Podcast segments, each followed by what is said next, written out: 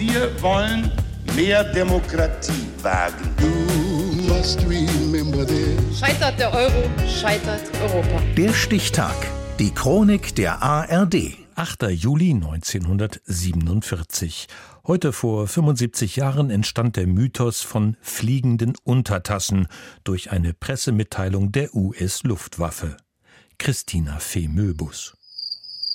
Roswell ist eine verschlafene Kleinstadt. Wären da nicht die Mythen, die rund um den Roswell-Zwischenfall von 1947 ranken.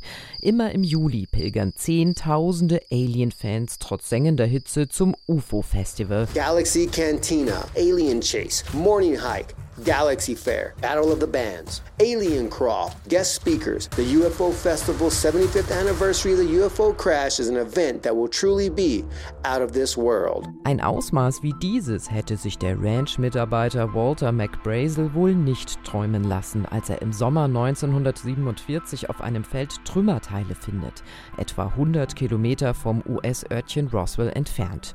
Erst als er von Gerüchten über unbekannte Flugobjekte hört, meldet er seinen Fund dem städtischen Sheriff. Der wiederum informiert das Militär. Es sperrt den Acker ab, nimmt die Wrackteile mit. Am 8. Juli dann die spektakuläre Pressekonferenz der US Army. Reste einer fliegenden Untertasse seien gefunden worden. Die Nachricht verbreitet sich in der Presse wie ein Lauffeuer. Headline edition July 8, 1947.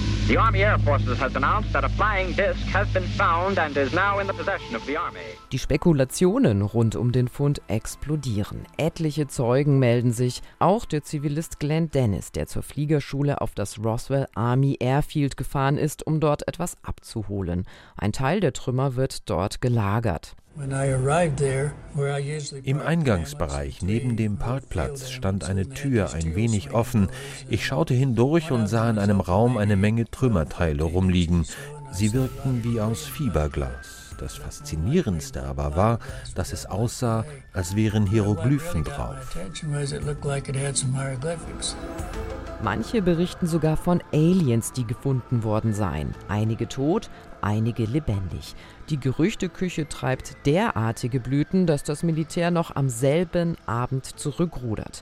Bei den Trümmerteilen auf dem Feld in der Nähe von Roswell handle es sich lediglich um die Überreste eines havarierten Wetterballons. In den 90er Jahren stellt sich heraus, tatsächlich hat das Militär die Ereignisse verharmlost. Zwei Regierungsberichte erläutern, das Wrack sei das Resultat eines missglückten Spionageprogramms. Höhenballons hätten Atombombentests und Langstreckenraketen der Sowjets aufspüren sollen. Die Aliens, die gefunden wurden, seien Testpuppen gewesen. Auch Leutnant Walter Hort meldet sich zu Wort. Er ist 1947 Presseoffizier bei dem Armeestützpunkt bei Roswell. Kurz vor seinem Tod sagt er in einem Interview mit dem Sender National Public Radio,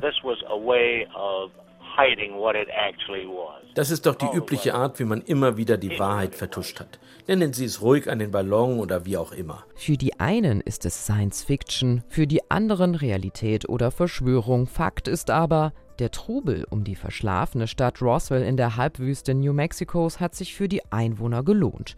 Der Ort ist zum Mekka für Alien-Fans geworden. Begonnen hat das mit der Meldung über den Fund vermeintlicher UFO-Wrackteile Heute, vor genau 75 Jahren. Der Stichtag. Die Chronik von ARD und Deutschlandfunk Kultur. Produziert von Radio Bremen.